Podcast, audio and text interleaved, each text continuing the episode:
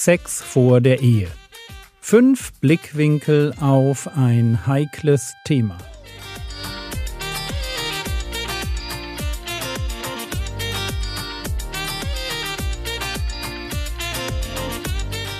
Theologie, die dich im Glauben wachsen lässt. Nachfolge praktisch dein geistlicher Impuls für den Tag. Mein Name ist Jürgen Fischer und heute geht es um ein mutmachendes Schlusswort. Wir sind mit unserem Thema am Ende. Rückblickend kann man sagen, dass es in der Bibel kein einziges Beispiel gibt, wo voreheliche Sexualität positiv dargestellt wird. Gefeiert werden das Warten, der Verzicht und der Gehorsam. Sexualität gehört, biblisch betrachtet, klar in die Ehe. Überhaupt kann man Folgendes feststellen. Beim Thema Ehe geht Gott den Weg des Prototyps. Er konfrontiert uns mit seinem Vorbild und an dem sollen wir uns orientieren. Aber hören wir dazu kurz den Herrn Jesus, der zum Thema Scheidung gefragt wird und dann so antwortet. Matthäus 19, die Verse 4 und 5. Er aber antwortete und sprach, Habt ihr nicht gelesen? Und zwar am Anfang der Bibel in 1. Mose Kapitel 2 Vers 24. Habt ihr nicht gelesen, dass der, welcher sie schuf, sie von Anfang an als Mann und Frau schuf und sprach, Darum wird ein Mensch Vater und Mutter verlassen und seiner Frau anhängen, und es werden die zwei ein Fleisch sein. Der Herr Jesus nimmt hier Bezug auf 1. Mose 2, Vers 24, wo Ehe definiert wird. In Gottes Augen ist eine Ehe ein Bund, und zwar ein Bund zwischen einem Mann und einer Frau, der darauf angelegt ist, ein Leben lang zu halten und die beiden aufs innigste aneinander zu binden. Drei Dinge zeichnen eine Ehe deshalb aus. Es heißt ja, darum wird ein Mensch Vater und Mutter verlassen, das ist der erste Punkt, verlassen und seiner Frau anhängen, das ist der zweite Punkt, anhängen, und es werden die zwei ein Fleisch sein. Verlassen. Ein Mann, und dasselbe kann man auch für die Frau sagen, muss zuerst Vater und Mutter verlassen. Erst muss ich mich vom Einfluss meiner Eltern lösen, und dann kann ich Familie gründen. Die Abhängigkeit von den Eltern muss mit der Eheschließung enden. Ein Ehepaar übernimmt für seine Ehe selber die Verantwortung. Zweiter Punkt Anhängen. Das ist das Ziel einer Ehe aus der Perspektive des Ehemanns. Er hängt, er klebt sich an seine Frau. Es geht hier um eine innerliche Ausrichtung, um ein sich verschenken, um die bewusste Entscheidung, ich will diese eine Frau glücklich machen. Und das, was für den Mann gesagt wird, gilt natürlich auch für die Frau. Und drittens ein Fleisch werden. Intimität. Mit der Bezeichnung ein Fleisch wird die sexuelle Gemeinschaft derer beschrieben, die sich vorher entschieden haben, aneinander zu hängen. So, jetzt wissen wir, was eine Ehe biblisch ausmacht. Verlassen, aneinander hängen, Sexualität. Und zwar genau in dieser Reihenfolge. Soweit zu Gottes Ideal. Ich selbst hatte leider nie die Chance, dieses Ideal zu leben. Warum nicht? Tja, weil ich erst mit 20 Jahren bewusst Christ wurde und vorher schon mit meiner heutigen Frau befreundet war. Ich war zwar vor meiner Bekehrung irgendwie religiös, ich wurde auch konfirmiert, aber die Idee, dass Sexualität in die Ehe gehört, die war mir fremd, beziehungsweise die habe ich nicht an mich herangelassen. Wie auch. Ich kannte die Bibel nicht, ich hatte weder den Heiligen Geist noch ein neues Herz noch eine Gemeinschaft, die mir dieses Ideal vorgelebt hätte.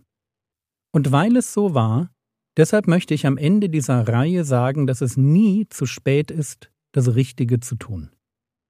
Als wir uns damals anno 1987 unabhängig voneinander bekehrten, meine Freundin in Frankfurt, ich in Berlin, standen wir vor der Frage, wie es mit uns als Pärchen weitergehen sollte.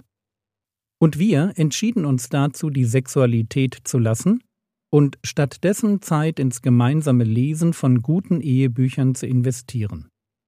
War das einfach? Nein. War es die Sache wert? Definitiv. Warum?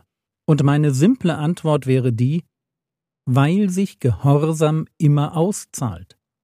Es ist wirklich so einfach. Wer im Gehorsam unterwegs ist, der greift im Rahmen seiner Persönlichkeit und seiner Lebensumstände das Maximum an Segen ab, das diese nichtige Welt ihm zu bieten hat. Und so kann ich rückblickend nur sagen, dass wir das Warten auf die Hochzeitsnacht nicht bereut haben. Der Verzicht war Ausdruck einer echten Bekehrung, einer existenziellen Bindung an den Herrn Jesus, Ausdruck von dem, was Bonhoeffer teure Gnade nennt. Wir hatten angefangen, für den Herrn Jesus zu leben, ihm nachzufolgen, allem zu entsagen, um ihn zu gewinnen.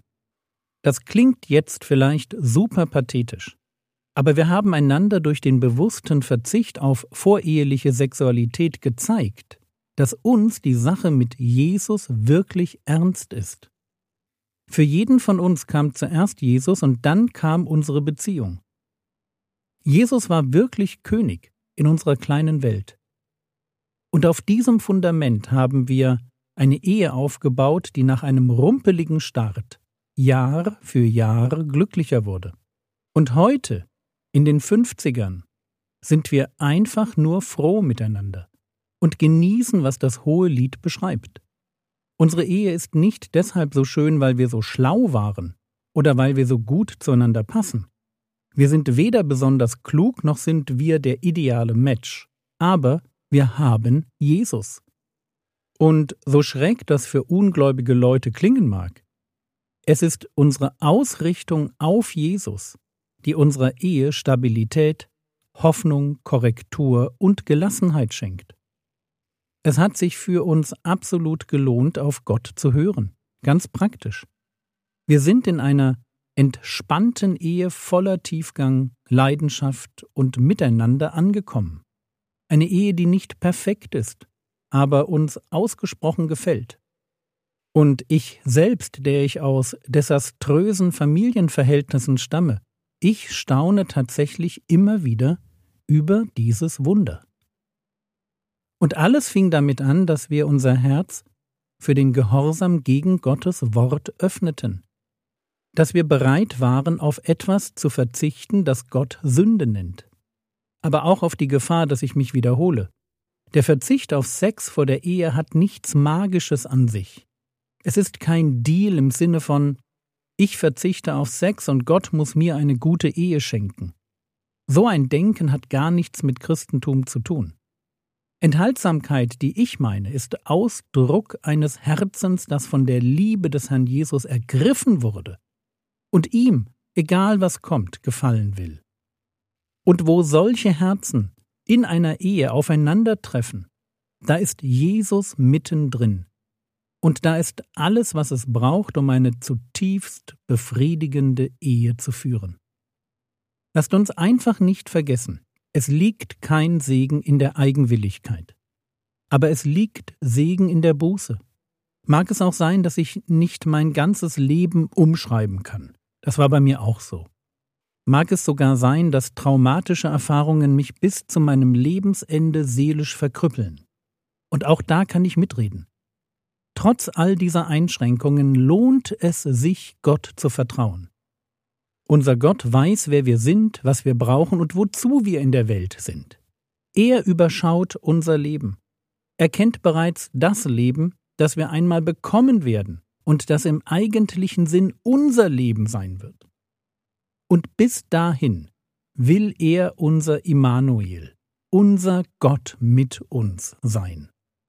Er will mitgehen auf unserem Weg durch die Wüste, mitgehen, wenn wir Fragen ans Leben haben wenn Vergebung oder Ausharren gefragt sind, wenn das Leben mal wieder nicht fair ist und es gerade kein anderes gibt.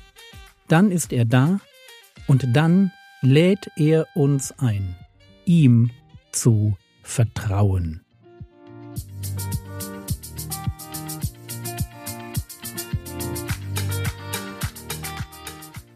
Was könntest du jetzt tun? Du könntest dir überlegen, welche Bibelverse du zu diesem Thema auswendig lernen möchtest und sie schon mal in deine auswendig Lern-App eintragen. Das war's für heute. Bete für Ehepaare, dass sie zuerst ihre Beziehung zum Herrn Jesus pflegen, um damit ein Fundament für ihr Miteinander zu schaffen. Der Herr segne dich, erfahre seine Gnade und lebe in seinem Frieden. Amen.